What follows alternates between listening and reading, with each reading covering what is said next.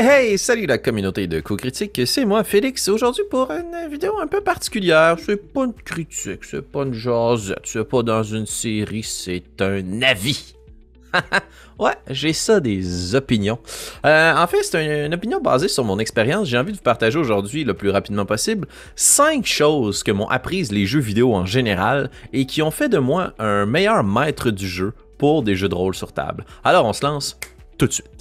La chose numéro 1 que m'a les jeux vidéo, c'est que le meilleur bout de n'importe quel jeu, c'est toujours de créer son personnage. En effet, d'après moi, un jeu vidéo, un RPG, puis la même chose pour les, tabletop RPG, les jeux de rôle sur table, pardon, euh, c'est la combinaison du développement d'une histoire avec le développement d'un personnage sur plusieurs heures de jeu. Euh, mais tout ça part du même point. Part d'un moment où toi, ton crayon, une coupe de dés, puis ta feuille de personnage, tu vas comme créer ton bonhomme. Ou bien si vous êtes comme moi dans Skyrim, vous avez probablement passé un nombre innombrable d'heures à créer vos personnages, à essayer toutes les sophistications possibles, à tester toutes les coupes de cheveux, à lire les classes, les sous-classes, les avantages, les attributs de chacun des personnages, de chacune des races, à se dire hmm, peut-être qu'une cicatrice euh, dans le face, ça pourrait être le fun. Je fais un bonhomme qui est comme Voldemort ou comme Caldrogo. Bref, la création d'un personnage, ça amène une énergie particulière chez, chez, chez vous, j'en suis certain si vous êtes comme moi, qui fait qu'après ça, une fois qu'on joue, ah, il y a comme une grosse partie du fun qui est passée. Je dois avoir à peu près une vingtaine de games dans Skyrim où j'ai même pas dépassé le premier village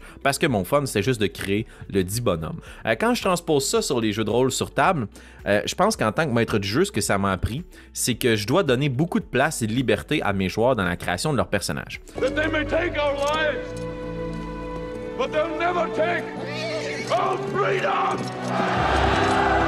Euh, un truc que je garde en tête tout le temps, c'est que même pour les joueurs qui sont débutants, je veux toujours que les joueurs aient à personnaliser leur personnage, même s'ils utilisent des euh, feuilles de personnage préfaites. Il faut laisser la place aux joueurs à leur propre créativité pour qu'après ça, tout au long de la partie, le personnage qu'ils créent, ça soit le leur.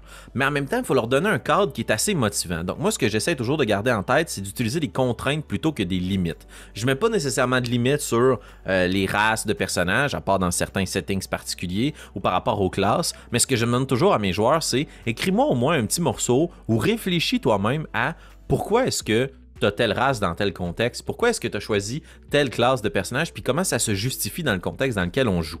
Ce que ça amène les joueurs à faire, c'est à prendre des décisions, puis à creuser encore plus loin, je pense, dans leur imaginaire, dans leur créativité, pour justifier les choix qu'ils font, puis ça rend la création du personnage encore plus intéressante. C'est pas rare que la première partie que je vais faire, même pour une mini-série, un fameux one-shot qui finalement va se décliner en deux shots, trois shots, quatre shots, euh, une mini-campagne de quatre ou cinq parties, de prendre une partie complète où les personnages vont, les joueurs vont juste présenter leur personnage ou même vont juste introduire leur personnage pour l'aventure. Euh, pour ce faire, un petit truc que j'ai développé avec le temps, c'est qu'en début de partie, toute partie confondue, la première ou la septième d'une aventure, je vais demander à mes joueurs de rouler un des 20. Je vais leur demander après ça, euh, selon le, le, score qu'ils ont eu sur leur dé, dans l'ordre croissant, décroissant, choisi, c'est toi le maître du jeu, euh, de nous introduire ce que fait leur personnage à ce moment-là. Si par exemple, on un classique, même si c'est pas super recommandé comme intro, les joueurs commencent dans une auberge, euh, plutôt que de dire on se retourne puis il y a une table, il y a un personnage sombre, peux-tu me décrire à quoi ressemble ton personnage, je vais plutôt demander aux joueurs de dire et on se retourne dans l'auberge et la caméra narrative voit un personnage sombre dans un coin. Qu'est-ce qu'il y a de spécifique dans son assiette qui peut nous aider à mieux comprendre ton que barbare barde? Euh, ça donne un peu de contexte puis ça l'ancre dans l'histoire, mais ça donne aussi un filon parce que votre rôle en tant que maître du jeu, comme dans un jeu vidéo, c'est que peu importe les choix bizarres que vont faire vos joueurs dans la création de personnages, il faut que vous, vous puissiez utiliser la narrative pour les justifier ou les pousser. Donc moi, j'utilise toujours des questions. Euh, pourquoi est-ce que euh, ton personnage se trouve à tel endroit? Pourquoi est-ce qu'une telle classe peut se retrouver dans une ville où il n'y a pas de magie? Pourquoi un mage se retrouve là? Comment t'as fait? Euh, qu'est-ce qui t'a amené à le faire? Qu'est-ce que tu veux nous révéler, révéler, évidemment, en fonction de ton backstory d'à peu près 26 pages que tu as rédigé, qui est le début de ton roman? Euh, sinon, où est-ce que tu étais quand le Seigneur des Ténèbres est venu te recruter? il y a de cela des mois, avant même que la partie commence, pour faire une espèce de cinématique où chacun des personnages, on voit où ils ont été recrutés, comme dans euh, Ocean Eleven. Puis après ça, ben, la partie commence. Bref, faut donner autant d'énergie, d'amour à la présentation de ces personnages puis à la réintroduction que les joueurs vont avoir eu de fun à créer le dit personnage. Deuxième chose que m'ont apprise les jeux vidéo et qui font de moi un meilleur DM, c'est que de trouver des objets magiques ou spéciaux, c'est la deuxième chose la plus excitante après avoir créé son personnage. En effet, c'est pas obligé nécessairement de des objets puissants, mais je trouve ça cool quand c'est des objets qui fit ou qui fit pas du tout avec les personnages. Donnez du loot à vos joueurs. Euh, je pense que c'est une chose que m'a appris les jeux comme Zelda ou comme Borderlands. C'est impossible d'arriver dans un campement de bandits, de exterminer tous les bandits ou de négocier avec eux. Euh, et puis qu'il n'y ait pas de coffre. euh, je veux dire, le coffre, n'est pas obligé constamment de contenir des objets super puissants qui vont briser la game puis qui vont faire que c'est impossible pour vous après ça d'offrir un challenge intéressant pour vos joueurs. Allez fouiner sur le web, il y a des milliers d'objets disponibles qui peuvent être adaptés à n'importe quel jeu. Euh, mais je pense que l'important, c'est qu'il y ait toujours une récompense. Une récompense qui doit être présentée comme intéressante. Moi, une des choses que j'essaie de plus en plus faire, spécifiquement pour Donjon Dragon 5e édition, c'est de décrire l'objet, son apparence, euh, de décrire ses potentiels attributs sans nécessairement juste le stat block d'un objet. Si une dague, par exemple, donne un avantage quand on va frapper dans l'ombre, peut-être que c'est les reflets sur la dague qui donnent un effet mât qui fait que ben, les joueurs peuvent déduire que quand ils sont furtifs après ça, ça va leur donner un avantage sur l'attaque. Après ça, évidemment, tu leur donnes le stat block une fois qu'ils ont fait leur short rest et puis qu'ils ont appris à connaître l'objet en question.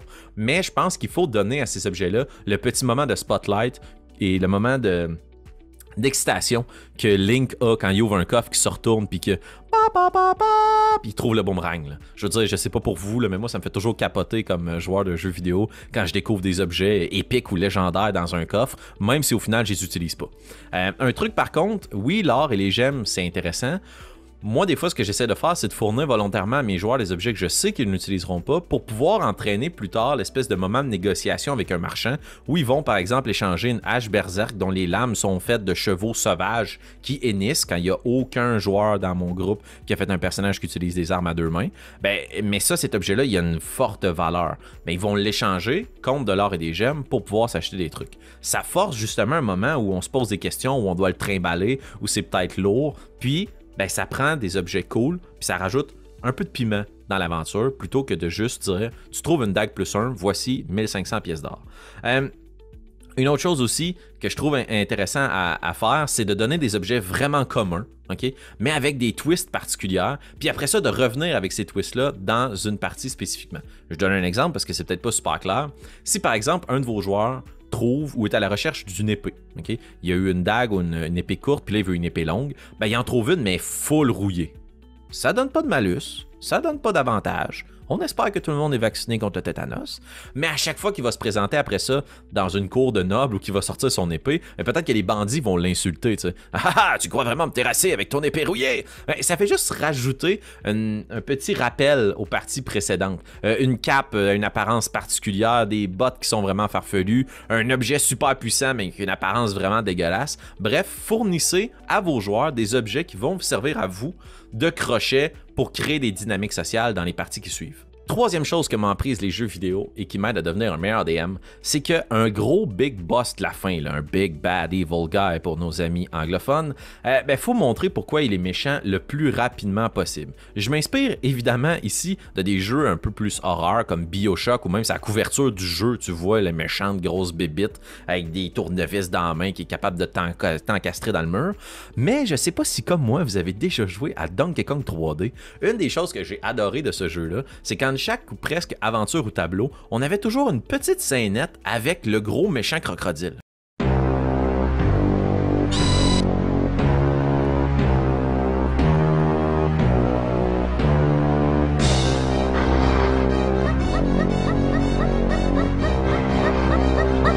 Que je trouvais vraiment malade de ça, c'est que tout au long de la partie, même si on n'avait jamais rencontré le monstre final, ben on crée une espèce de relation avec lui puis on apprenait à le connaître. C'est une super bonne façon pour vous de euh, créer une relation, de créer un momentum qui nous amène jusqu'à l'affrontement final contre une créature, contre un donjon, contre un puzzle. Euh, on a fait un épisode exclusif sur les vilains avec discutant les dés avec mon ami Pépé, que je salue. Euh, mais mettons le plus rapidement possible, si j'essaie de vous décliner ça, même si honnêtement l'épisode est vraiment bon, j'irai écouter ça ensuite. Si par exemple, on va y aller avec quelque chose de vraiment stupide, le monstre, la fin, c'est une méga grosse roche intelligente qui ravage tout sur son passage, ok? I like that boulder.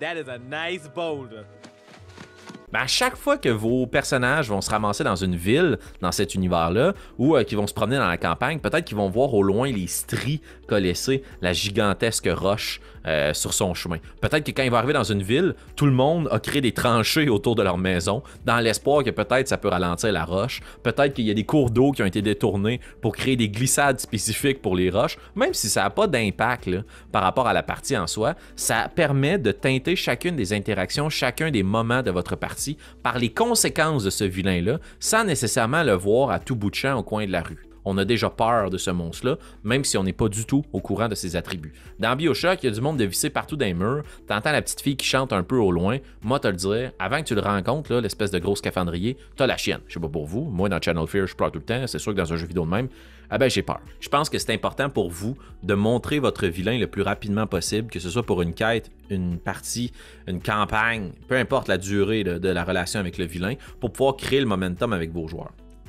Un petit truc rapide que je vous balance comme ça, qui provient justement de Donkey Kong 3D, créez cette petite scénette. Peut-être que c'est un flashback comme le fait Pépé dans Obélien. Peut-être que c'est au moment où les joueurs trouvent un objet en particulier, on fait amener la caméra narrative totalement ailleurs sur le continent, puis on voit le méchant interagir. Peut-être qu'il est en train de juste boire un verre de lait de dos dans une grosse chaise capitonnée, puis on ne voit pas le visage, mais on voit ses ongles sertis de gemmes. Je sais pas, name it. Mais c'est important de le montrer parce qu'autrement, pourquoi on aurait peur de quelque chose que l'on n'a jamais vu? Et peut-être que c'est là la trick, peut-être que personne ne l'a vu. Et c'est ça qui fait peur. Bref, à vous de voir, mais l'important, c'est de faire sentir la présence du vilain. Quatrième chose que m'ont prise les jeux vidéo qui font de moi, je l'espère, un meilleur DM au quotidien.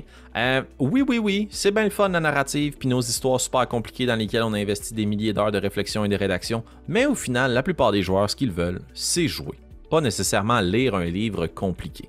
Euh, mes inspirations pour ça, Megaman, Secret of Mana ou tous les maudits jeux qui commencent par Tu l'élu, prends l'épée de ton père, va libérer le royaume. Euh, on est un peu habitué en tant que consommateur de produits divertissement à cette notion-là que le personnage principal de l'aventure a quelque chose de particulier puis de magique. N'hésitez donc pas à utiliser ça dans vos games, ok? Euh, des fois, on se casse la tête à trouver des justifications du pourquoi, du comment est-ce que vos personnages sont impliqués dans l'histoire, puis ça rend tout pas mal plus flou puis compliqué pour vos joueurs. Ça s'explique avant ou après la game, ça se fait même une petite craque, une petite blague pendant la partie. Ben oui, c'est normal que ce soit vers toi que se retourne les gardes parce que, ben, c'est toi le protagoniste de l'histoire. Utilisez ces raccourcis-là, très simples, qui sont connus de toute narrative depuis des dizaines et des centaines d'années pour vous simplifier la vie à vous et pour donner plus de temps de glace, de temps de jeu à vos joueurs.